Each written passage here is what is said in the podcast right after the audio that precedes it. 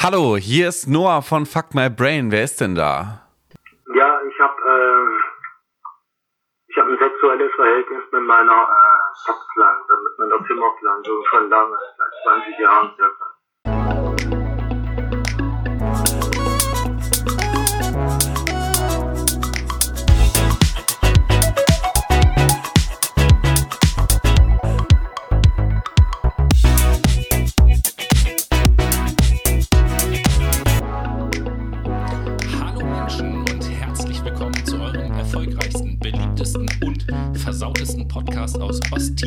Woche kurz nach dem Valentinstag. Und jetzt, liebe Leute, macht euch schon mal untenrum frei und legt euch hin, denn hier ist er, mein einzig wahrer Podcast-Partner Noah. Hallo Menschen, na, seid ihr denn auch schon ganz frisch und wild unten in der Hose? Ich hoffe doch sehr. Herzlich willkommen zum versautesten Podcast auf ganz Spotify. Fuck My Brain natürlich. Wir ficken euer Gehirn. So ist es nämlich. Und äh, bevor wir inhaltlich gleich einsteigen, erstmal äh, ganz liebe Grüße gehen raus an die Sophia, ein Neubrainy Hallo Woche. Sophia, schön, dass du auch in unseren versauten Kreisen unterwegs bist. Genau, versaut. Ihr habt es schon gesehen am Titel Penistest, Liebe, Sex und Zärtlichkeit, passend zum Oh, yeah. Valentinstag. Alles, woran es, worum es an diesem Tag geht. Gestern war Valentinstag, wenn ihr das jetzt hört. Und wir haben gedacht, da machen wir doch einfach mal eine Sendung passend zum Thema, nicht Ja, wahr? machen wir auch einfach mal ein versautes, ja, Ohrenfest, oh, einen versauten Ohrenschmaus. Oh yeah, das könnte man Ein doch sagen. Orgasmus. Ein Orgasmus, ein Orgasmus. Quasi. Ihr mit den schönsten Ärschen der Welt, ihr seid unsere Zuhörer und wir freuen uns, dass ihr dabei seid. Ja, und deswegen, ja, was haben wir heute vor? Wir werden im ersten Teil der Sendung kurz mal ein bisschen was zum Valentinstag, zum Thema Liebe und auch ähm, ein paar Geschenktipps zum Valentinstag loswerden. Dann im zweiten Teil der Sendung haben wir ein Interview, was Noah geführt hat mit einem, was kann man Yeah. sagen, Pornostar? Er ist, ein, er, ja, er ist der Pornostar Number One. Es So. ist ein Pornodarsteller auf jeden Fall mit Linus. Genau. Und äh, dran im dritten Teil wollen wir euch noch einen kleinen Einblick geben in unsere eigenen sexuellen Vorlieben und werden dann hier live vor euren Ohren sozusagen gemeinsam einen schönen Penistest machen. Und äh, ja, Ich bin, euch einfach mal ich bin ja gespannt, was das gibt, ne? Penistest. Ja, okay. Ein gutes Testergebnis gibt das vermutlich. Ja, hoffentlich, hoffentlich. also ich hoffe doch sehr. Also ich bin stolz auf mein Glied, ne? So. Gliederschmerzen fällt mir irgendwie jetzt gerade ein. Ja, wenn du warum. Corona hast, hast du auch Gliederschmerzen, das ist richtig, aber äh, dein Glied, also ist dir schon mal aufgefallen, dass dein Glied auch schmerzen kann, wenn du einen Ständer hast, so jetzt ihr Männer natürlich, Da und du auch- pinkeln gehen musst, Da gibt's dann auch, schmerzt das da ganz gibt's schön. doch auch so einen Fachbegriff für, für einen schmerzhaften Dauerständer. Ich weiß, ich, ich, ich weiß noch nicht mal, warte mal. Ja, Äh, ich gucke das gerade mal nach. Das ist ja äh, der Tipp von Tobi auch gewesen, dass wir nicht immer einfach nur sagen sollen, da gibt's doch irgendwas, sondern dann ruhig mal live nachgucken. Äh, Priapismus. Priapismus, die Priapismus. Dauererektion, genau. Also, wenn ihr mal Bock auf Priapismus habt, schmeißt euch eine komplette volle Faust mit Viagra rein und dann geht's rund. Genau. Uhu. So, Valentinstag, Ja. Wo wir gerade schon so romantisch unterwegs sind mit dem Thema. Äh, Eigentlich ist das hier schon wieder so eine Bondage-Sendung, wie ich finde. Ne? Ja, Fehlen nur noch ein paar Knebeln und Fesseln. Gucken wir mal, was nachher bei unseren sexuellen Vorlieben noch so kommt. Aber Valentinstag, da wollen wir natürlich auch so ein bisschen unserem Bildungsauftrag nachkommen. Nicht nur unserem Aufklärungsauftrag, sondern auch dem Bildungsauftrag und wollen ein bisschen was über den Valentinstag beziehungsweise über die Geschichte des Valentinstages kurz erzählen. Wie der denn so entstanden ist. Der das Ganze. Valentinstag wurde von den Amerikanern eingeführt. Na, na, na, da müssen wir schon noch ein bisschen früher anfangen an der Okay, Stelle. okay. Und zwar befinden wir uns im Jahr 469. Was lachst du denn da schon wieder so 69, richtig? yeah, 69, ja, war uh, die klar. waren damals schon versaut. Siehste, siehste. Die Und geilen Böcke. wurde im Jahr 469 vom Papst Glasius der äh, Valentinstag eingeführt. Was lachst du denn da jetzt schon wieder? Papst Blasius? Glasius, nicht Blasius. Nein, Blasius. Blasius ist schön. Ja, genau. Und äh, 1969 wurde der Valentinstag wieder gestrichen. Dauert dieses 69. Ne? Ich habe es mir nicht ausgedacht. Könnt ihr gerne alles äh, nachgucken. Zufälle gibt es. Und zwar wurde das eingeführt als, ähm, ja, wie soll man sagen, als Ehrentag für den heiligen Valentinus, einen Märtyrer. Nuss. Wobei, wenn man sich da so ein bisschen jetzt übertreibt man nicht.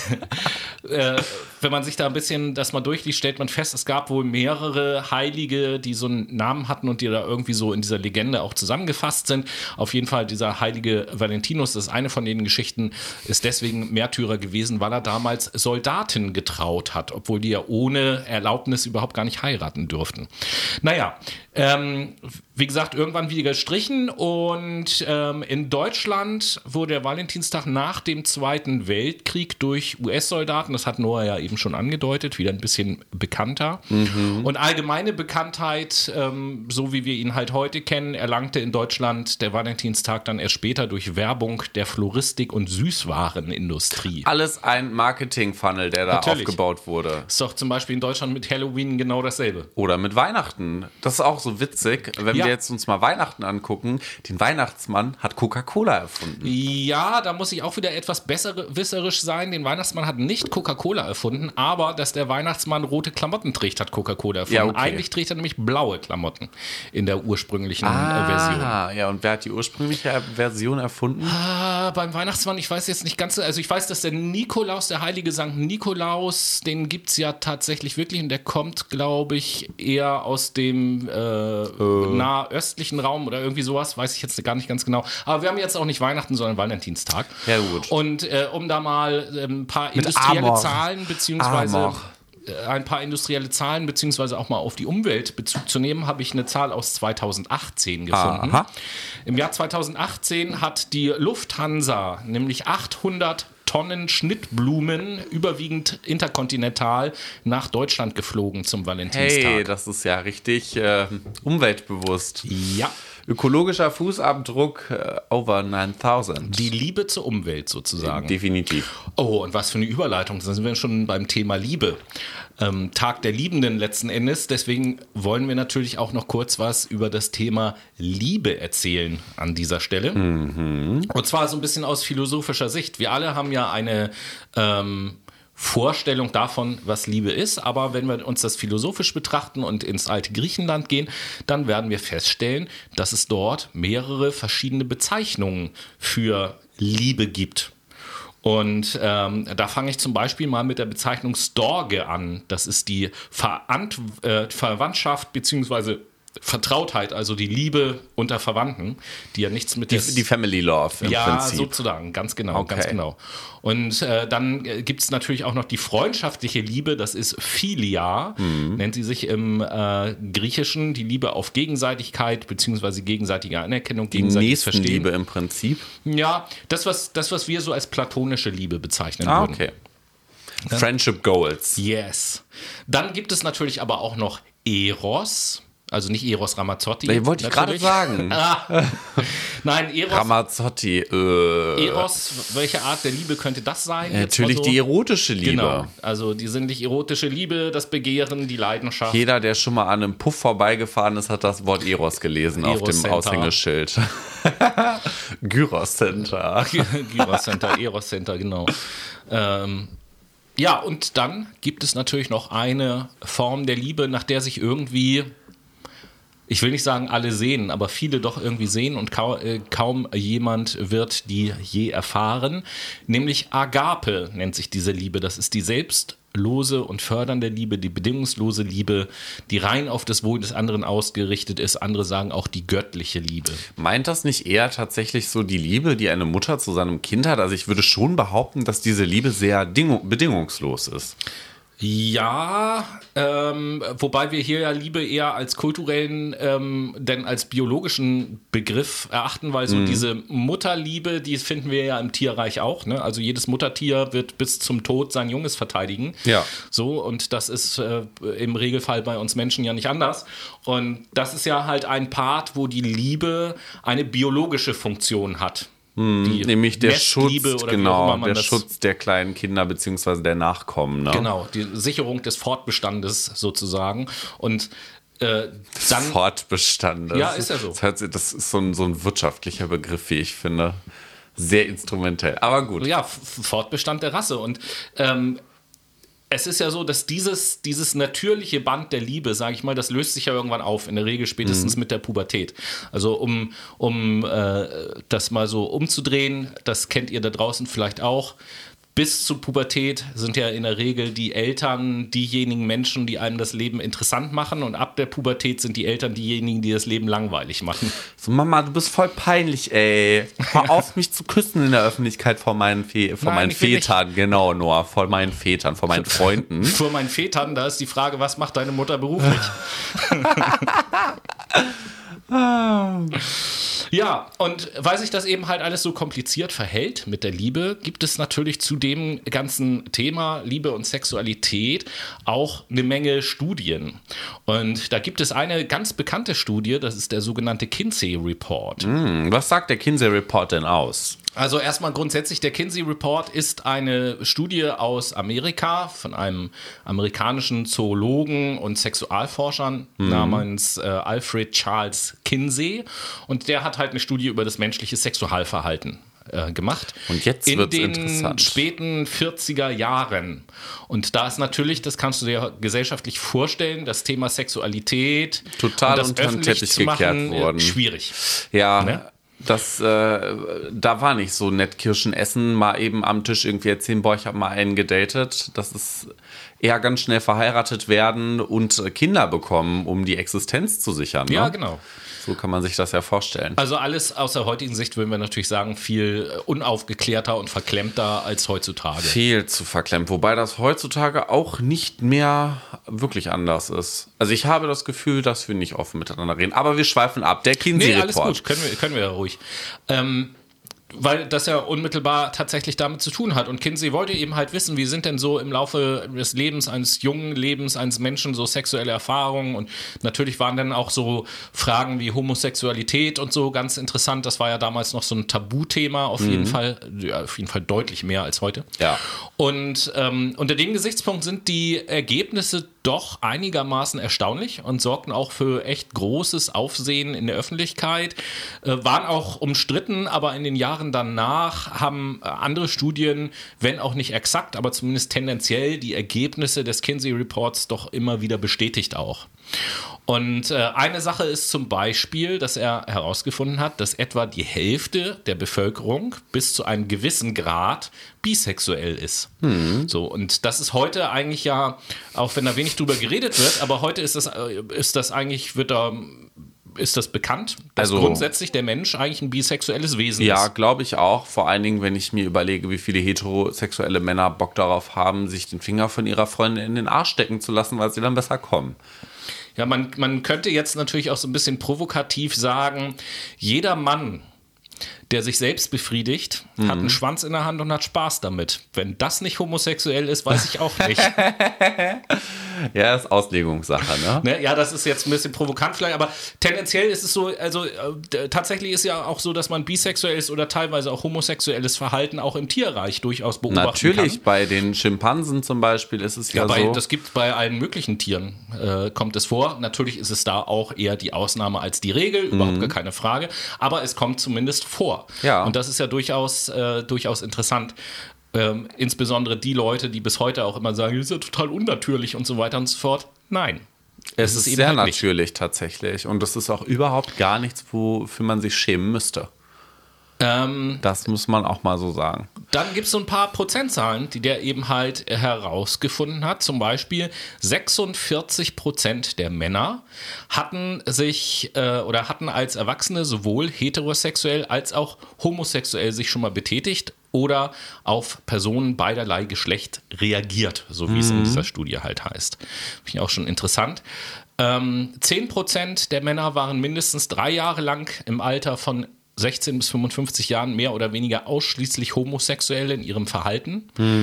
Ähm, 4% der Männer waren nach Beginn der Pubertät ausschließlich homosexuell, also für den äh, Rest des Lebens sozusagen.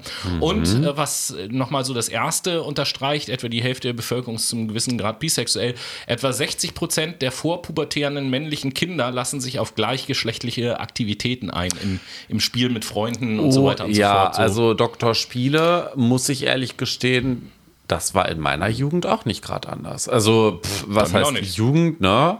Auch in, im, im Kinddasein, man probiert sich ja aus, man erkundet zusammen und in der Regel ist man ja auch in einer Gruppe unterwegs und diese Gruppe ist jetzt nicht irgendwie, ja, von, von Mädchen und Jungen durchmischt, sondern in der Regel ja mono, also also da sind nur Kerle unterwegs. So, ich wollte es jetzt super wissenschaftlich ausdrücken, aber ich hau's jetzt einfach raus.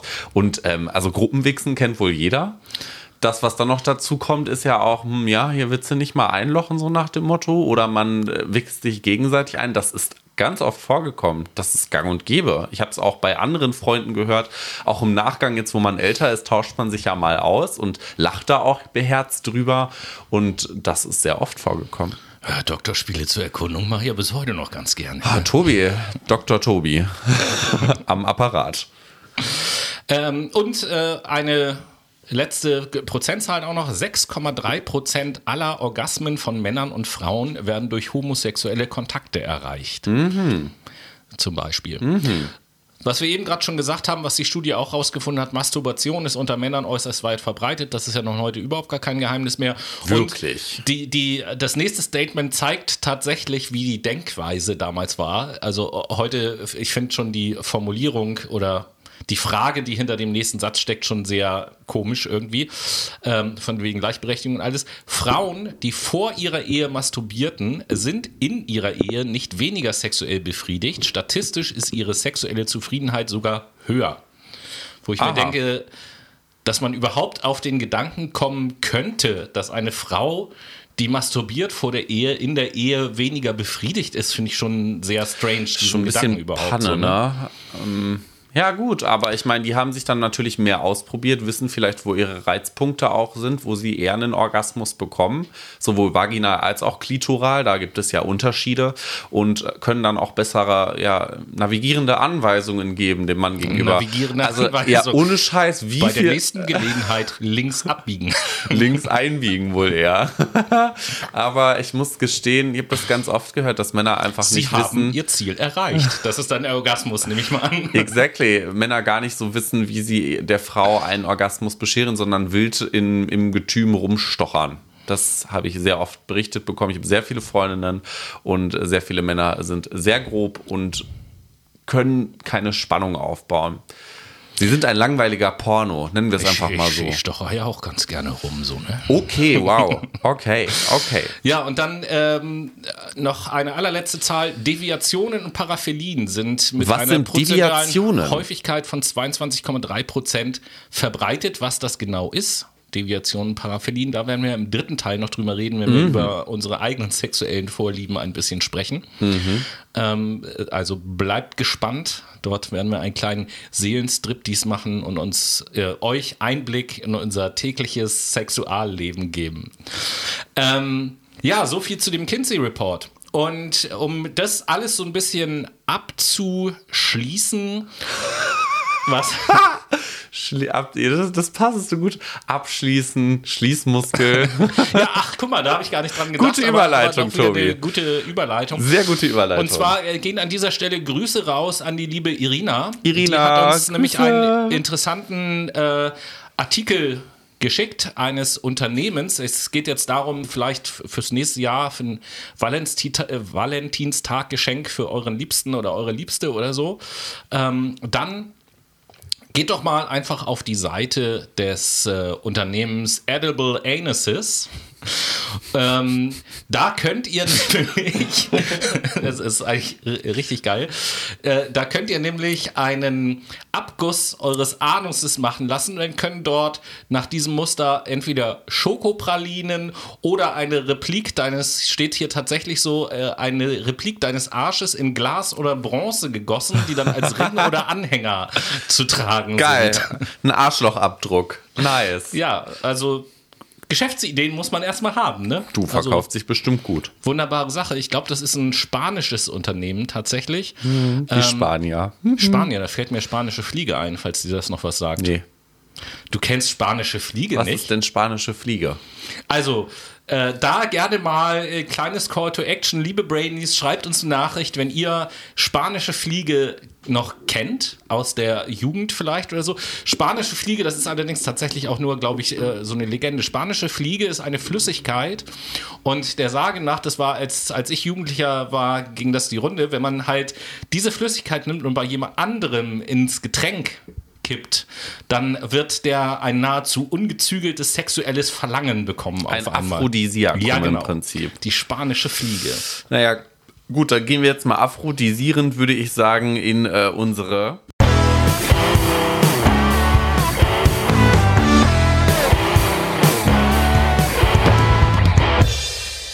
Und wir sind zurück mit der Late Machado Playlist, deine sexuelle Playlist auf Spotify. Klick dich rein auf unserem geilen Instagram-Profil, klick in den Highlights auf wichtige Links und Playlist und drück oben links aufs Knöpfchen, um zu unserer sexuell gefüllten Playlist zu kommen. Ja, die Late Machado Playlist kommt ja vom Latte Macchiato. Er hat Latte gesagt. Er hat Latte gesagt. Okay, lol. Tobi, was setzt du als erstes für ein sexuell erfülltes Lied auf die Late Ja, Night Shadow Playlist? in der Tat natürlich wieder ein Song passend zum Thema dieser Sendung und zwar von der schwedischen Band Roxette, das Lied It Must Have Been Love. Mhm, sexual. Ja, ich setze von Alex Christensen und äh, Jazz passend zum Arschlochabguss. Du hast den schönsten Arsch der Welt auf die Late Machado Playlist. Ja, mega, mega. Und bevor wir äh, gleich mit dem Interview weitermachen, haben wir jetzt als allererstes noch den nächsten Anrufer in der Leitung. Hallo, warum rufst du uns an? Äh, ja, ich, ich nenne es Lockfetisch. Lockfetisch, ja, also ich, äh, ja, ja, ich ja, ich, ich stecke mein Ding gerne in Löcher rein. Egal, ob das jetzt, also egal, was das für großartige Löcher sind, also alles außer menschliche Löcher. Extrem, jetzt gemacht habe, dass ich, wie gesagt, äh, nachts oder ja, abends oder sobald auch wenn da keine Kinder mehr draußen sind, dass ich äh, spiel mal auf den Spielplatz um die Ecke bei mir gehe, mir dann einen Sand halt eine Frau fertig formen, sag ich jetzt mal. Und ja, und an der vergehe ich mich dann halt. Aha, du steckst deinen Pimmel also gerne in einen Sandhaufen rein. Ich sag, ich bin quasi ein Sandficker, ja. Naja gut, dann äh, lass uns mal lieber zu dem Interview übergehen in unserem zweiten Teil der Sendung, was Noah mit dem Linus geführt hat. Genau, Linus. Ähm, was war denn eigentlich so dein erstmaliger Berufswunsch und äh, wie bist du überhaupt zur Pornografie beziehungsweise zu deinem Beruf Pornodarsteller gekommen? Also mein Hauptberuf früher, also es war eigentlich schon mit 10, 12 Jahren klar, das war eigentlich Fotograf. Mhm. Nur meinen Eltern hat es überhaupt nicht gefallen, weil es einfach überhaupt kein rentabler Job war und dadurch bin ich dann einfach so gesagt auf den Elektroniker gestolpert. Vom Elektroniker aus, naja, war nicht wirklich meins. Daraufhin bin ich ja eh von meinen Eltern weggezogen, habe mir was Neues gesucht, bin ein bisschen auf Hochspannung gekommen, weil finanziell lief es nicht mehr so gut. Ja, und danach kam halt einfach der Punkt, so, wo ich so sagte, so, hey, warum nicht mal Richtung Pornografie? Habe dann einen Modeljob angenommen, habe währenddessen dann meine Fotos so gesagt gleich genutzt, um sie äh, auf Boy for Fun zum Beispiel hochzustellen und versucht dadurch halt einen Modeljob zu bekommen. Also einen Porn-Actor-Job.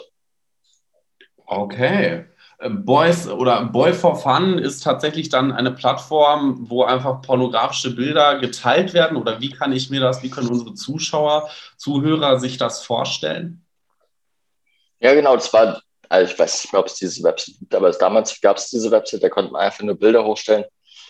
So wie heutzutage man halt auf OnlyFans oder Twitter seine Bilder hochstellt oder Tumblr früher. Äh, so war es halt damals auch. Und dadurch habe ich halt die Bilder genutzt, eine äh, Setmappe gesetzt und dann halt auch an ähm, verschiedene Pornoagenturen geschickt. Okay, good to know. Und ähm, wie kann ich mir so eine Anfrage zum Dreh vorstellen? Also kommt da jemand auf dich zu, fragst du an, wie läuft dieser Prozess ab? Das kommt je nachdem eigentlich unterschiedlich vor, weil ich zum Beispiel wurde jetzt einmal im Voraus gefragt über Instagram, habe dann abgelehnt, wurde dann nochmal über Instagram nochmal gefragt, so zwei, drei Monate später beispielsweise. Ähm, und habe dann so gesagt, so gesagt, hey, ja, scheiß drauf, warum nicht? Bei manchen ist aber man kann sich zum Beispiel auch während das noch bewerben. Das wäre dann zum Beispiel, äh, man geht auf die jeweilige Porn-Website, ganz unten dran Modelbewerbung und dann bewirbt man sich einfach. Meistens hat man da nicht so viel Glück, weil man halt doch ein Vitamin B braucht. Mhm. Also kann ich mir das vorstellen, wie, ähm, dass man eine Art Stellenausschreibung hat oder man hat im Prinzip eine Kartei, wofür man sich bewerben kann, wird als Model in diese Kartei aufgenommen und je nach Bedarf angefragt. So ähnlich, ja. Oh. Weil meistens ja doch, man wird halt vom Betrieb selbst angefragt, ob man jetzt arbeiten möchte. Äh, und ansonsten gibt es halt öffentliche Websites, öffentliche ähm, Porno-Labels so gesagt, wo man halt sein Content nur online stellen kann. Zum Beispiel auf OnlyFans oder was kann ich mir da vorstellen? Genau, OnlyFans, Manivils, Pornhub, das sind ja alles Produkte, so gesagt, wo man sein Stuff online stellt und man dadurch halt sein Geld rauszieht. Mhm, okay. Und äh, wie viele Videos hast du bisher so gedreht? Also um genau zu sein, waren es, glaube ich, zweieinhalb bis drei Videos ganz genau, wo es mit mehreren Personen war, so gesagt. Einerseits, das erste war online, so gesagt, äh, das ist Newcomers, die ging auch komplett online als DVD und als ähm, Download. Dann gab es noch einen extra Dreh, der war halt eher privat, so gesagt, ein bisschen spaßig. Äh, den wollte ich aber auch noch jemand online stellen. Und dann gab es noch einen dritten mit Peter Pollack zum Beispiel, das war eher so ein OnlyFans-Ding, so 15 Minuten. Äh, und den sieht man ja genau auf OnlyFans beispielsweise. Hm, okay. Um, ähm, was war denn so deine beste und deine schlechteste Erfahrung, die du bisher in der Erotik-Szene gesammelt hast? Bisher keine schlechte. Tatsächlich keine einzige schlechte Erfahrung. Außer dass man mal ein bisschen zu betrunken ist. Okay. Und deine beste? Äh, beste sind die Events. Die Events sind halt einfach so aufgebaut, man trifft andere Pornodarsteller, man trifft Pornodarstellerinnen, man trifft Finanzwesen, man trifft äh, neue Pornoproduzenten, man trifft alte Pornoproduzenten, man trifft Kameraleute, die sehr bekannt sind. Und dieses Gefühl, einfach dabei zu sein, ist enorm. Würdest du denn einem Freund empfehlen, als Pornodarsteller zu arbeiten? Jein. Jein. Ähm, Aspekt, warum nein? Ähm, Eltern sagen meistens was dagegen, der Partner sagt meistens was dagegen, äh, der Kopf sagt meistens was dagegen. So beruflich wird mich da niemand mehr annehmen, beruflich wird mich da niemand annehmen. Äh, mein Fazit alleine selbst ist, ja, tu es einfach. Wenn, wenn du dazu gewollt bist und dich interessiert und es wirklich machen willst, mach's. Weil außer ein Fehler passieren kann ja sowieso nichts. Und aus dem Fehler lernt man. Das ist ganz klar verständlich, ne? sich selbst da so ein bisschen auszuprobieren und vor allen Dingen zu schauen, wo man steht und ob dieses Berufsfeld einem zu einem überhaupt passt, zu der jeweiligen Persönlichkeit und der Situation ist da, glaube ich, ganz entscheidend.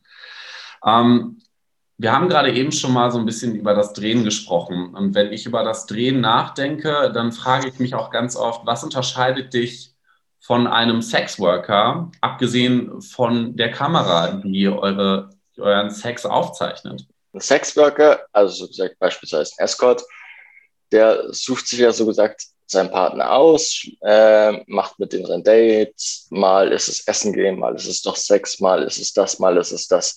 Dann gibt es noch äh, beim Sexworker die Fetischrichtung, gibt es ja gleichzeitig auch in den Videos auch, oder die BDSM-Richtung.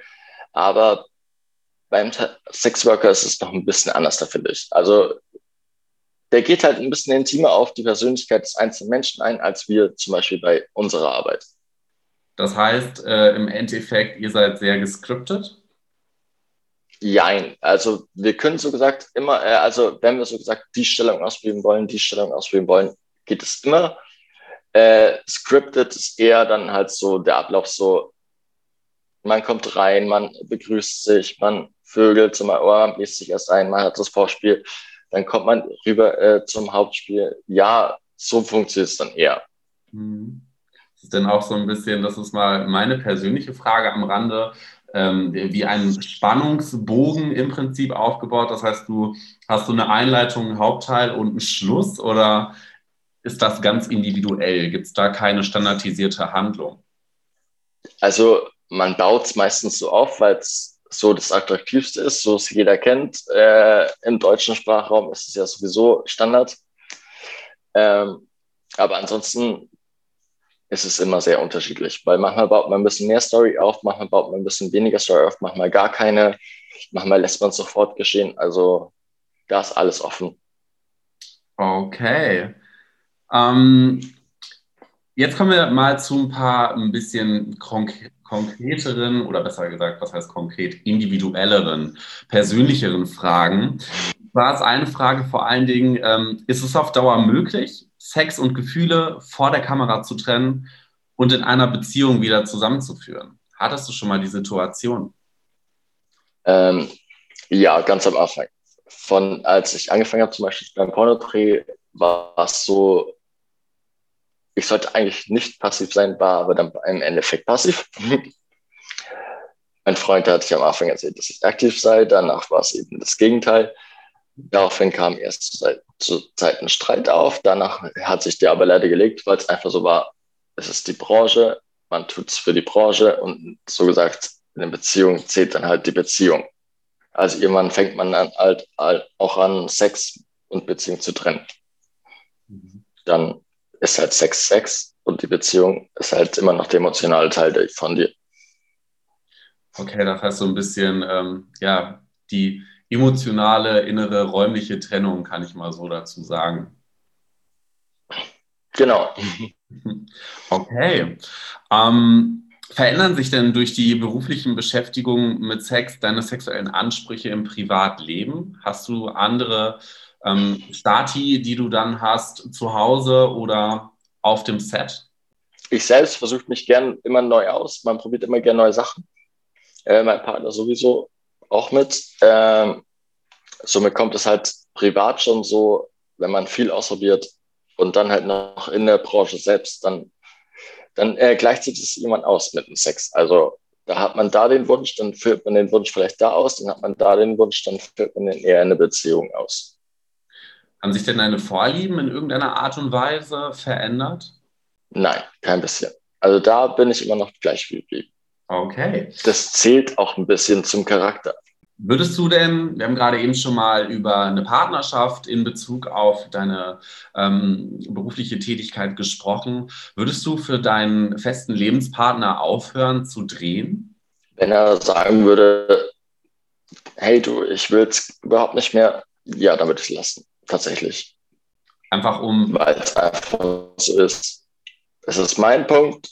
Einfach, einfach um ihm zu zeigen, so, es ist ja doch, er ist auch wichtig für mich. Auch wenn die andere Sache interessant wäre, immer noch weiterzumachen, aber in dem Fall wäre er wichtiger. Hm.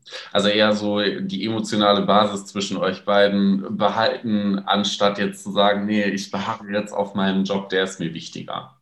Und wir kommen eigentlich auch schon zu unserer letzten Frage. Ähm, und zwar hast du ja, bringst du ja tatsächlich als äh, Porn Actor viele Erfahrungen mit und hast bestimmt auch viel dazugelernt. Und ähm, daher die ganz saloppe Frage, welche fünf Tipps du äh, für Menschen hast, damit es im besser, in der Kiste besser funktioniert. Ja, als allererstes ist es immer, macht den Kopf frei. Weil wenn man nicht den Kopf frei hat, dann, dann, äh, dann denkt man über die Situation nach, über die Situation. Dann denkt man jemand über den Sex nach und dann läuft der Sex nicht mehr.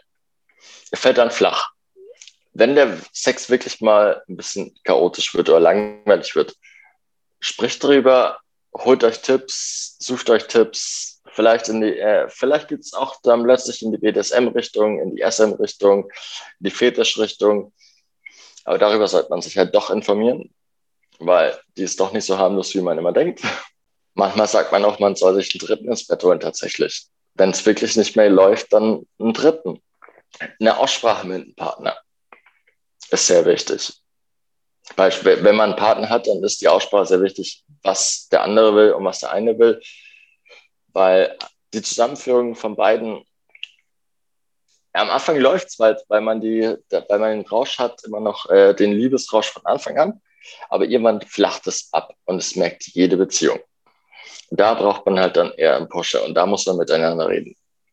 Mhm. Da muss man halt auch über Sex sprechen, auch wenn man immer so sagt, Sex ist eine Nebensache, Sex ist wichtig. Das kann ich ganz klar nachvollziehen. Sich austauschen und miteinander reden ist ein ganz wichtiger Faktor, vor allen Dingen auch in einer Beziehung. Ähm, vielleicht ein, einen letzten Tipp, Ähm, bei einem One-Night-Stand, was kannst du da empfehlen? Bei einem One-Night-Stand. Wenn du jetzt einen One-Night-Stand hättest, würdest du ihn sehr leidenschaftlich verführen? Ich würde das Gespräch gleichzeitig, also man muss, man muss ein Gespräch führen, um überhaupt eine Emotion aufzubauen. Und man muss halt ihm auch teilweise in die Augen schauen. Und man muss halt mal ab und zu dann doch mal einen kecken Spruch rauslassen, um dann das ein bisschen anzuheizen. Vielleicht so ein bisschen. Also manche sind ja doch schüchtern, für sowas ist, für den ist es manchmal ein bisschen schwieriger. Aber die sollten trotzdem mal versuchen, einfach mal so einen, einen dämlichen Spruch rauszubringen. Lieber lacht man drüber, als dass es am Ende vorbei ist. Ja, danke nochmal, Linus, an dieser Stelle für das Interview, was du mit mir geführt hast. War sehr entspannt auf jeden Fall. Und nachdem wir jetzt so viele Eindrücke gesammelt haben und konnten darüber, wie ein Pornodarsteller ja, lebt und fühlt, kommen wir jetzt zur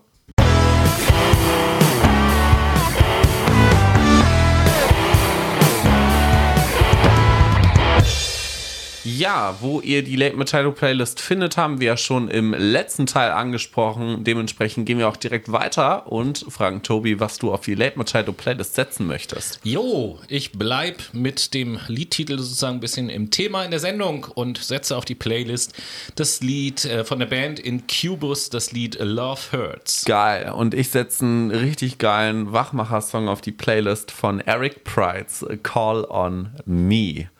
Yeah.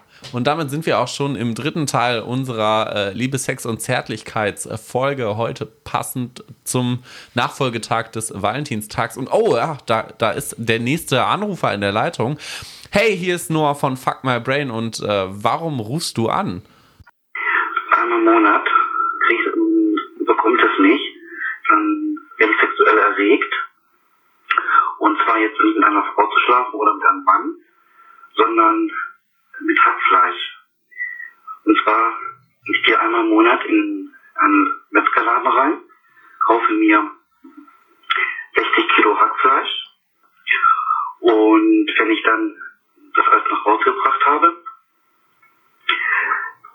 ähm, tue ich mal mein Zimmer umrichten, tue es äh, abdecken alles und naja, dann verteile ich das Hackfleisch auf dem Boden und das tut mich schon allein, schon wenn ich Hackfleisch berühre und es in meinen Händen habe, tut mich das äh, stimulieren. Allein dieser feuchte Brei, den ich in der Hand habe, ist mich sofort auch äh, sehr erregend. Und das wird dann so weit, dass ich dann mit dem Hackfleisch treibe. Das heißt, ich forme mir dann, soweit es, soweit es möglich ist, meine eigene Frau. Yo, das war ein skurriler Anruf. Ja, und natürlich, liebe Leute, aber das habt ihr selbstverständlich ja auch gehört, waren das keine echten Anrufe bei uns in der Sendung, um den Quellenangaben gerecht zu werden. Das sind alles drei Anrufer aus der Sendung Domian gewesen, alles auf YouTube verfügbar. Und da haben wir einfach gesagt, weil das so gut zum Thema der Sendung passt, äh, schneiden wir das hier mal ein kleines bisschen rein. Oh yeah, definitely. Ähm, ja, wenn ihr nochmal Bock habt auf Domian, gönnt euch den einfach mal hochinteressant aus der psychologischen Perspektive. Definitiv. Vor allen Dingen aus der klinischen. Und nicht nur sexuell selbstverständlich, sondern äh, da gibt es auch andere Themen. Aber wir haben uns jetzt für den Gummibaum, den Sandficker und den Mettmann entschieden in dieser Sendung.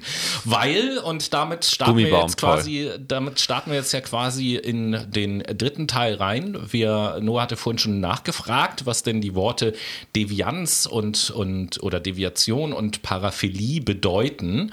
Und äh, da will ich erstmal was über ja, die Bedeutung der Worte sagen.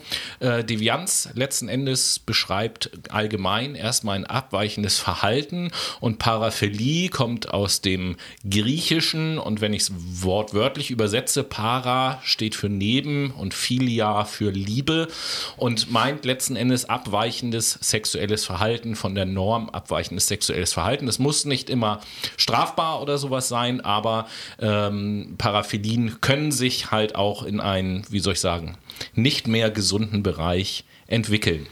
Und wir hatten ja angekündigt, dass wir hier so ein bisschen über unsere eigenen äh, Paraphilien und äh, Devianzen sprechen wollen. Und euch mal so ein bisschen aufklären wollen, worauf wir so stehen. Nein, ja. Spaß. Natürlich stehen wir nicht drauf, aber wir wollen einfach mal so ein paar Begriffe nennen und euch mal erklären, was es denn alles so gibt. Und ähm, in der Auswahl der Begriffe haben wir gesagt, so herkömmliche Sachen wie, was weiß ich, Voyeurismus, Exhibitionismus irgendwie sowas, da Das verzichten ist wir doch drauf. langweilig. Das Genau, ist doch das kennt 1980. Wir wollen den 2021 Shit auf den Teller bringen. Um nicht zu sagen, wir haben versucht, Begriffe auszuwählen, die ihr hoffentlich noch nicht kennt. Ich gebe da gleich mal ein Beispiel in, in der Hoffnung, dass ich das richtig ausspreche, weil manchmal sind die Worte echt kompliziert, die wir da gefunden haben. Ähm, und fangen einfach mal an mit der Anthropophagolagnie. Und das ist das Vergewaltigen und dann Verspeisen einer anderen Person. Beispielsweise nicht zu verwechseln mit der äh, Apothemnol, nein, Apothemnophilie. Das ist nämlich die sexuelle Erregung durch Amputation eigener Gliedmaßen. Ja, ich glaube, der äh, Kannibalist von, von Rothenburg, war das nicht so? Ist so ein Ja. Anthropophagnie. Dingsbums, ja, da hat ja die Vergewaltigung keine Rolle gespielt, weil das ja auf gegenseitigem Einverständnis alles so passiert ist. Aber auf jeden Fall ist das ein sehr, ähm, ein sehr außergewöhnlicher Fall gewesen. Und ich erinnere mich noch, ähm, dieser Fall kam dann, glaube ich, zur Gerichtsverhandlung, während ich im Studium war. Oh, interessant. Und äh, wir haben dann auch ähm, in irgendeinem Kurs an der Uni haben wir das eben halt auch thematisiert und uns darüber unterhalten, weil das natürlich psychologisch sehr interessant war auf jeden Fall. Hochinteressant, tatsächlich gibt es eine Doku vom Y-Kollektiv, könnt ihr euch auch gerne mal auf YouTube anschauen, denn diese Szene mit äh, Menschen, die sich gerne, ja, zerstückeln und lassen möchten und ähm, aufessen, sich verspeisen möchten, ist sehr groß. Es, es, Unverstörend. Ich wollte wollt gerade sagen, es ist ja schon mal erstaunlich, dass, da, dass es dafür sogar eine Szene Es gibt gibt. eine Szene und die ist relativ groß tatsächlich. Ähm, aber ich mache auch gern mal weiter, wenn wir schon bei Lagnien sind. Ich äh, stehe ja persönlich auf die Algolagnie. Was ist die Algolagnie? Das ähm, Hinzufügen von Schmerzreizen, vor allen Dingen in Nähe des Genitalbereichs, beispielsweise durch Klammern, durch Peitschen auch, aber auch durch heißes Wachs zum Beispiel. Dann hatten wir ja vorhin eine, ich glaube, einen Begriff, den du da auch auf dem Zettel stehen hast, da hatten wir ja vorhin quasi auch einen Anrufer äh, in der Sendung, ne, als es um den Gummibaum ging. Ja, die Dendrophilie, das ist tatsächlich die sich, sich hingezogen fühlen zu Bäumen. In China kennt man das ja auch, da kann man einen Baum heiraten, so wie ich das jetzt mitbekommen habe. Und äh, da sind scheinbar sehr viele Dendrophilisten unterwegs. Dendrophilisten, genau. Ich bin ja, ich bin ja ganz aktiv. in der- Rhododendron. Ich, ich, ich bin ja ganz aktiv in der Dendrophilistenszene und äh, Ich bin mit 17 Bäumen verheiratet, aber sag's nicht meiner Frau. ja, ich bin äh, polyamorös, was Bäume angeht. Polydendrophilös. Ja, genau. Ja, dann machen wir was äh, mit ein bisschen appetitlicheren Dingen weiter. An der nächsten Stelle würde ich sagen, nämlich äh, habe ich hier noch so auf dem Zettel die äh, Emetophilie. Das ist äh, das, die sexuelle Erregung durch Erbrechen bzw. Erbrochenes. Two Girls One Cup, wir kennen's alle. Ja, da, da kam es aber aus einem anderen Loch raus, nicht? True, aber die eine hat auf jeden Fall auf wir- den, auf den Schokobecher gekotzt. Da kommt, da, ach ja, stimmt. Stimmt, aber da, da kommen wir, wo wir, gut, dann ziehe ich das eben vor, wo wir da gerade dabei sind, da geht es ja um die Koprophilie, die sexuelle Erregung durch Umgang mit, to mit Kot. Nicht zu verwechseln mit der Koprophagie, der sexuelle Lustgewinn durch Essen von Kot, selbstverständlich. Das ist ganz klar, äh, darf man da, ich habe da auch meine Erfahrungen in der Szene, das darf man nicht durcheinander bringen, da wird man gleich schief angeguckt. Wow, okay. Ich mache vielleicht mit was Sanfterem weiter, nämlich der Forniphilie. Das, äh, ja, die Vorliebe dazu, Menschen, Menschen als Möbelstücke zu verwenden. Ja, auch sehr, also wenn man sich meine Wohnungs- Tobi sitzt, ich brauche einen Stuhl. Ja, genau. genau so. Also, das kenne ich auch von dir überhaupt gar nicht anders. Ihr müsst euch das auch so vorstellen. Ähm, bei den Sendungen, wo wir jetzt die Kamera nicht laufen haben, ist es eigentlich immer so, dass ich auf allen Vieren auf dem Boden bin, vor meinem Mikrofon und Noah sitzt halt auf mir drauf. Genau, weil ich bin. Pornophilist. Pornophilist, genau. Porno, Ähm, Pornophilist. Dann haben wir, äh, wo wir gerade bei untenrum und so waren, gibt es natürlich auch noch die äh, Eproktophilie.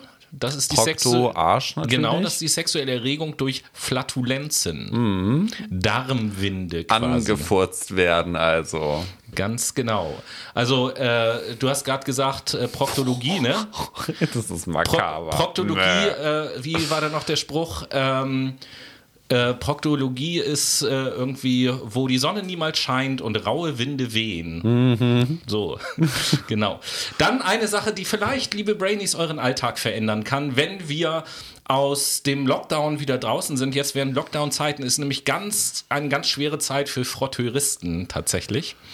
Äh, mit Social Distancing und so ist für Frotteuristen ganz schwierig, denn Frotteurismus ist äh, das Reiben an einer ahnungslosen Person als sexuelle Stimulation oder sexuelle Erregung. Gerne in öffentlichen Verkehrsmitteln. Ne? Also in Zukunft, wenn ihr in öffentlichen Verkehrsmitteln unterwegs seid und irgendein anderer Mensch, den ihr nicht kennt, euch berührt wie aus Versehen, könnt ihr nie wissen, war das jetzt aus Versehen oder hat ihn das jetzt gerade sexuell stimuliert. Uah. Und mit diesem Gedanken fahrt in Zukunft gern mal Bus und Bahn. Ihr werdet die Welt mit anderen Augen Toll. sehen. Danke, Tobi. Ist ja nicht so, dass ich nur öffentliche Verkehrsmittel benutze. Aber egal. Kommen wir was zu, zu was Erfreulicherem, bitte? Nee. Ähm, bleiben wir noch, also, naja, was heißt erfreulichem?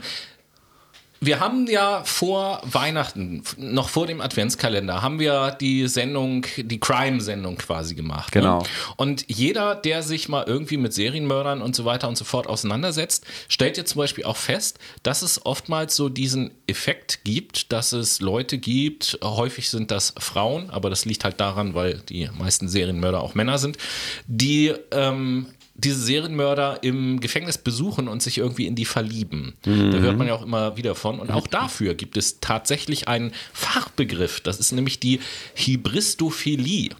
Äh, Da geht es nämlich darum, äh, Kriminelle, insbesondere solche, die schwere und verabscheuungswürdige Taten begangen haben, äh, dadurch eben halt durch Kontakt mit denen halt sexuelle, wie auch immer, Erlebnisse, Befriedigung, Erregung. Die stehen auf böse Jungs. sozusagen. Und ähm, ja, in dieser untenrum Sendung darf natürlich auch die Klismaphilie nicht fehlen. Ist ja auch vollkommen klar. Das äh, kennt jeder von euch da draußen. Klar. Die Erregung durch Geben oder Empfangen von Einläufen.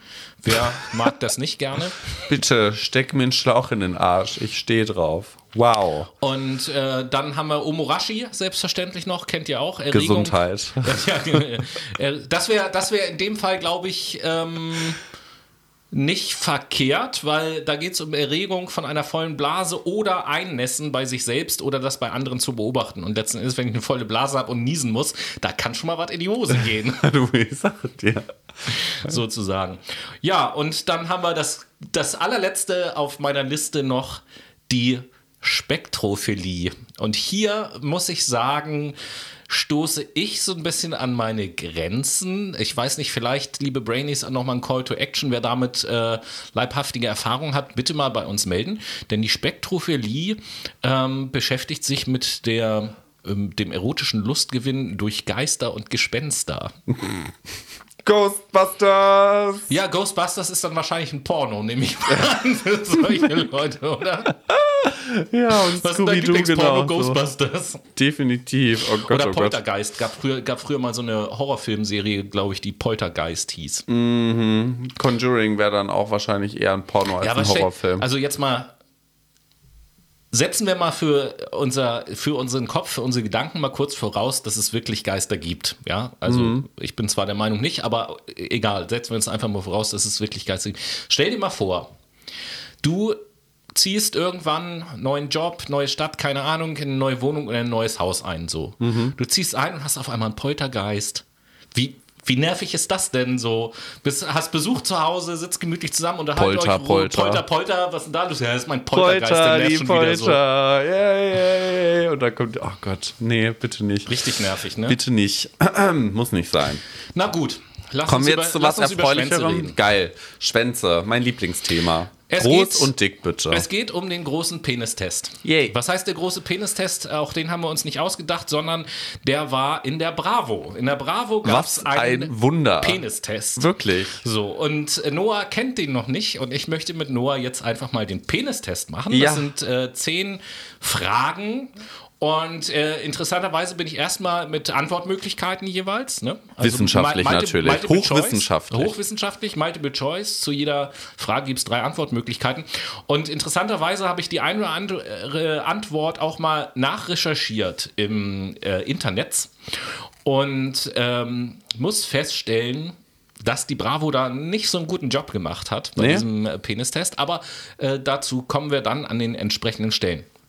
Fangen wir einfach mal an Bitte. mit Frage 1 in diesem Quiz. Für 50 Euro möchte ich bitte von dir wissen, wer wird millionärmäßig. Ich lese dir immer die Fragen und die Antwortmöglichkeiten vor und du kannst dich dann äh, für eins entscheiden und dann äh, gucken wir mal. Welche Arten von Penissen gibt es? A. Blutpenis Penis und Fleischpenis. B. Blutpenis und Lauchpenis. Oder C. Es gibt nur Blutpenisse. Natürlich A. Natürlich A. Und das ist richtig. Erste Hürde schon mal genommen. Blutpenis und Fleischpenis. Im Übrigen habe ich gefunden, dass es auch noch den Flakon-Penis gibt als Form. Äh, Das ist ein Penis, wo die. Das ist die Form, die am meisten vorkommt tatsächlich. Oh äh, da, nämlich wo die Eichel dicker ist als der Schaft. Dann gibt es noch den Zylinderpenis. Ähm, hat auch mit der Form zu tun. Ein Drittel aller Männer hat einen Zylinderpenis. Da ist nämlich die ähm, Penis, von der Peniswurzel bis zur Eichel hat der Penis denselben Umfang. Das ist ein Zylinderpenis. Und ganz selten gibt es den Kegelpenis. Da ist die Peniswurzel nämlich dicker als die Eichel. Also der ist quasi spitz zulaufend nach vorne. Da bin ich ja froh, dass ich einen Zylinderpenis habe. Ja, siehst du. Das Wundervoll. ist doch mal was. Ne? Ja, hat ein Drittel der Männer, ich auch. Also von daher alles gut. Zwei, kommen wir zu der zweiten Frage. Mhm. Wie lang ist der deutsche Durchschnittspenis im irrigierten Zustand? Ich A. weiß es. A. 18,9 Zentimeter. Nein. B. Hört ihr doch erstmal die Antwortalternativen an. B. 14,5 Zentimeter oder C. 12 Zentimeter. 14,5. 14,5 ist laut Bravo richtig. Das ist äh, tatsächlich aber nicht der deutsche Durchschnittspenis, wenn man mal im Internet guckt, sondern der europäische Durchschnitt ist Aha. 14,5. Okay. Ähm, Deutschland ist knapp darunter mit 14,3, aber habe ich auch herausgefunden, ohne dass ich jetzt eine Zahl habe, was den Umfang des Penises angeht, ist Deutschland leicht über dem europäischen Durchschnitt. Also Deutschland hat die fetten Pringel, äh, Prängel. Und die Amis. Schwengel, wie auch immer. Und die Amis habe ich gehört. Und die Tschechen und die Polen. Im, äh, Im Übrigen habe ich äh, bei den Recherchen auch herausgefunden, wie lang, laut den Zahlen, die ich fun- finden konnte, der längste Penis über, äh, ist, den es bisher gab. 30 Zentimeter, sieht aus wie ein Baguette. Falsch, noch länger. 46 Zentimeter. Ja, moin. Äh, und der Besitzer dieser Fleischpeitsche ist Long Dong Silver gewesen, Pornodarsteller. Und ich, ich sag mal so, das sind jetzt offizielle Zahlen, einfach weil Noah und ich nicht gefragt wurden in dieser Statistik. Ich, äh, was meine Wenigkeit angeht, sage ich jetzt mal so viel, wie kann ich das am besten beschreiben? Also ich trage keinen Gürtel, sondern äh, ha habe halt, ne, also mehr brauche ich überhaupt gar nicht Bei mir sagen. sieht das aus wie ein Gartenschlauch. Den Ja, kann man gedacht, einrollen. Ne? Du hast da immer so eine, so eine äh, Trommel, Trommel. dabei. genau. Okay, kommen wir zu dem dritten, zu der dritten Frage. Was ist ein Penisbruch? A. Das Einreißen des Penisgewebes. B. Das Brechen des Penisknochens. Oder C. Das Abbrechen der Eichel. Das ist A. Das Einreißen des Penisgewebes. Laut Bravo falsch. Laut Bravo ist es B. Das Brechen des Penisknochens. Jawohl. So. Genau, weil es auch ein Penisknochen ist. Der Penis ist ein Schwellkörper, immer So. noch. Also, es gibt durchaus Säugetiere, die einen Penisknochen haben. Ja, viele sogar, aber der Mensch gehört nicht dazu. Da äh, gab es wohl früher vor 10.000 von Jahren auch mal bei Menschen, aber das hat sich im Laufe der Evolution zurückgebildet und äh, Penisbruch wird auch medizinisch korrekter, heute Penisruptur oder Penisfraktur genannt und ist äh, nur als angedeutet ein Riss des Schwellkörpers oder der sogenannten Bindegewebskapsel und muss umgehend notärztlich versorgt werden. Was? Muss um. Sorry. Ja, das ist eine Hallo, ich bin ernstzunehmende Ihr Verletzung. Arzt. Ich helfe Ihnen bei Ihrem Penisbruch. ja, moin. Oh. Warten Sie, ich habe Kopfkino. ich hab, ich hab jetzt keine Schiene dabei. Ich fixiere Ihren Penis erstmal mit dem Mund, solange bis wir im Krankenhaus sind. Ja, genau. Gut, alles klar. Frage 4. Jo. Haben Männer, die eine regelmäßige, regelmäßige Erektion haben, einen größeren Penis als solche, die äh, als solche, die selten einen irrigierten Penis haben? Antwortmöglichkeit A. Durch regelmäßige Erektion werden Muskeln und Haut des Penis trainiert und er gewinnt dadurch ein bis zwei Zentimeter als Länge, an Länge. B. Nein, die Länge ändert sich dadurch nicht. Oder C. Nur durch regelmäßigen Sex ist der Penis drei bis vier Zentimeter länger. Also ich glaube, C wäre natürlich wünschenswert, aber es ist B. Das ist eine genetische vorgegebene Sache. So, laut äh, Bravo falsch, sondern richtige Antwort laut Bravo ist A. Durch regelmäßige Erektion werden Muskeln und Haut des Penis trainiert und er gewinnt dadurch ein bis zwei Zentimeter als Äh, Länge. natürlich. Das, äh, Im Internet habe ich da keinerlei Bestätigung für diese Behauptung gefunden, sondern demnach wäre B auf jeden Fall äh, richtig. Die Länge ändert Das sich dadurch nicht. völliger Müll. Also ich meine, bravo, was macht ihr für eine beschissene Aufklärungsarbeit, ne? Schämt euch. Deswegen machen wir heute den Penistest. Machen wir weiter mit Frage 5. Wie viel größer kann ein Blutpenis im irrigierten Zustand werden? A. Er bleibt so groß wie im Nichtsteifen. B. Er wird etwa doppelt so groß. das Oder C. traurig. Nur bei manchen Jungs wächst er im harten Zustand noch. Was war B nochmal? Er wird etwa doppelt so groß. Ja, B. Richtig. Es wäre traurig, wenn der beim Blutpenis nicht genauso groß, also nicht größer sein würde oder größer werden würde als im nicht irrigierten Zustand. Dann hast du ja einen Fleischpenis. Mein So. herzliches Beileid. Und das als Vegetarier. Das ist so. Also wirklich. Dürfen Vegetarier eigentlich Blowjob? Naja, äh, lassen wir das. Ähm, Frage 6. Wann ist ein Penis ausgewachsen? A. Mit 19 Jahren. B. Mit 15 Jahren. C. Ein Penis wächst das ganze Leben lang. Also eigentlich mit 26 Jahren, aber ich würde sagen, laut Bravo 19.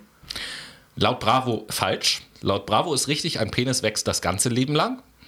Das wäre jetzt in unserem beiden Fall, stimmt das natürlich, wie man an der, an der Trommel und an dem Gürtel sieht letzten Endes. Aber nein, ja. äh, im Internet habe ich tatsächlich gefunden, dass Antwortmöglichkeit A richtig ist, wobei im Internet nicht steht exakt 19 Jahre, sondern da ein, kleine, ein, ein, ein kleiner Zeitspanne. Spann, Zeitspanne, nämlich von 19 bis 21 in dem Alter äh, ungefähr. Okay, also ich, gut, nee, stimmt. Ja, 19 bis 21 kommt auch gut hin, weil äh, das Skelett wächst, bis man 26 ist, beziehungsweise mit 26 ist ein Mann ausgewachsen. Eine Frau ist, glaube ich, mit 23 schon ausgewachsen. So war das irgendwie.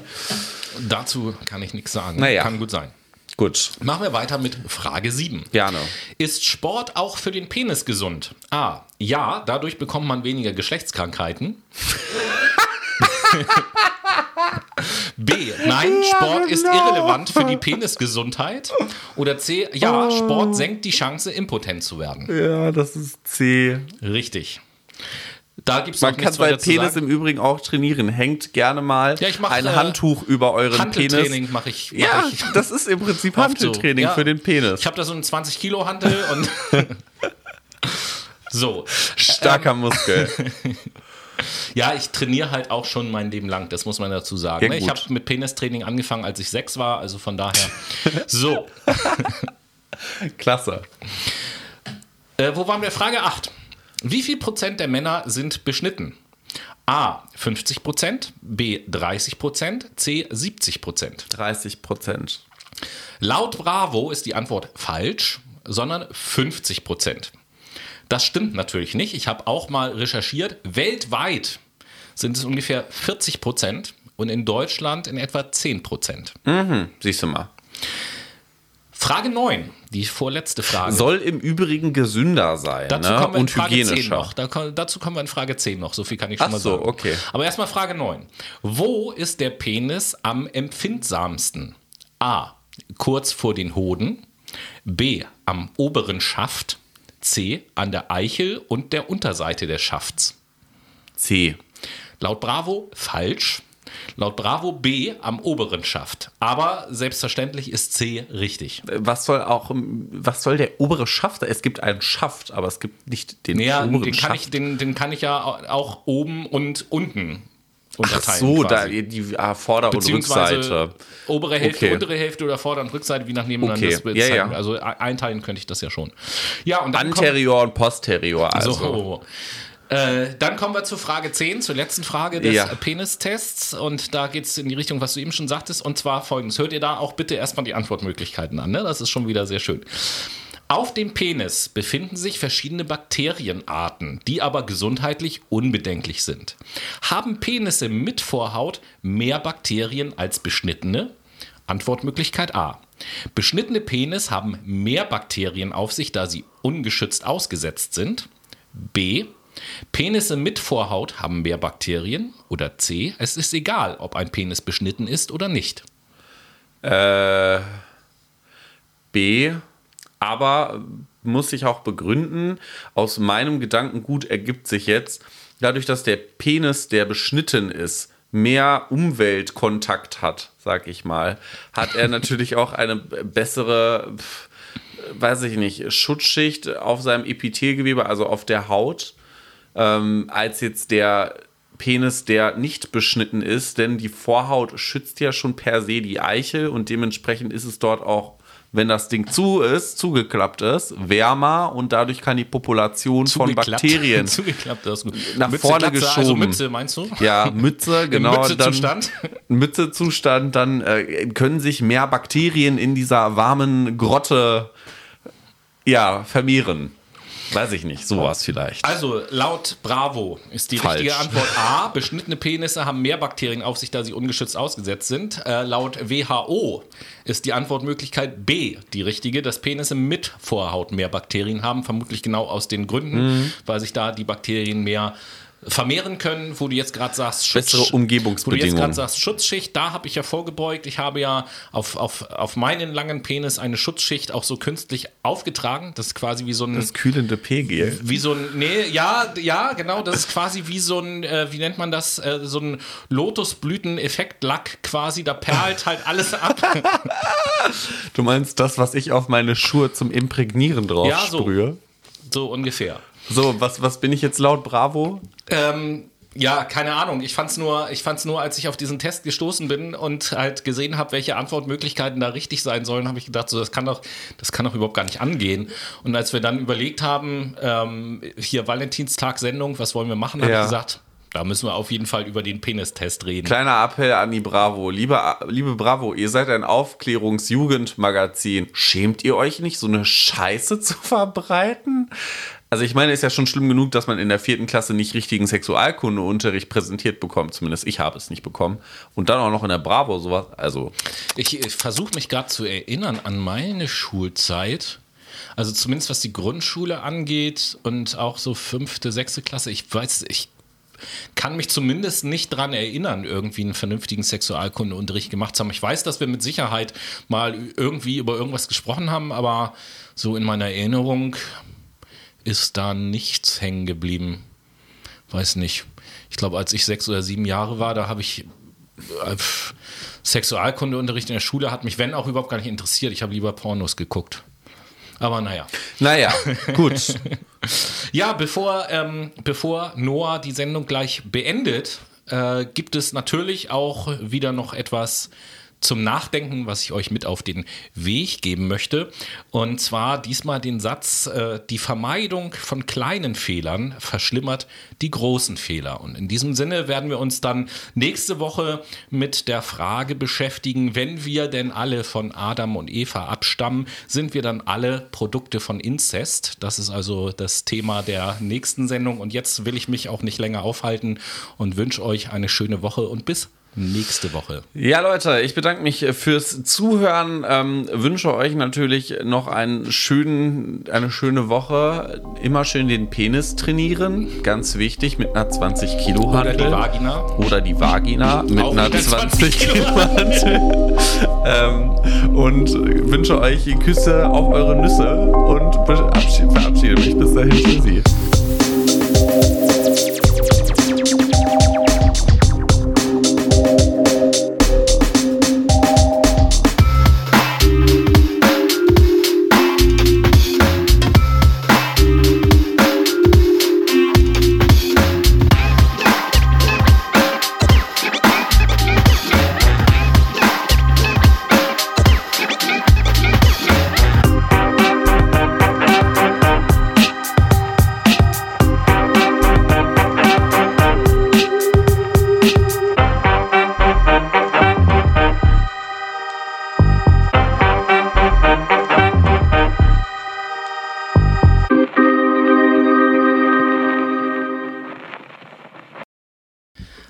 liebe Leute, wir sind's nochmal als kleine Überraschung nach dem Outro.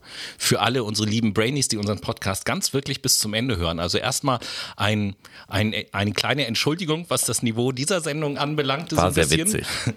Genau darum ging es uns ja einfach auch, passend zum Valentinstag, einfach mal so ein lustiges, perverses äh, Thema zu machen. Und ähm, Call to Action an euch. Sagt uns bitte Bescheid, wenn ihr diese Nachricht von uns hier hört, weil das sind wahrscheinlich die wenigsten, die diese Nachricht noch hören. Genau so ist es. Wir freuen uns auf nächste Woche und da Küsse haben wir auf eine, eure Nüsse. da haben wir eine Büchersendung in der nächsten Woche. Freut euch drauf. Bis dahin. Tschüssi.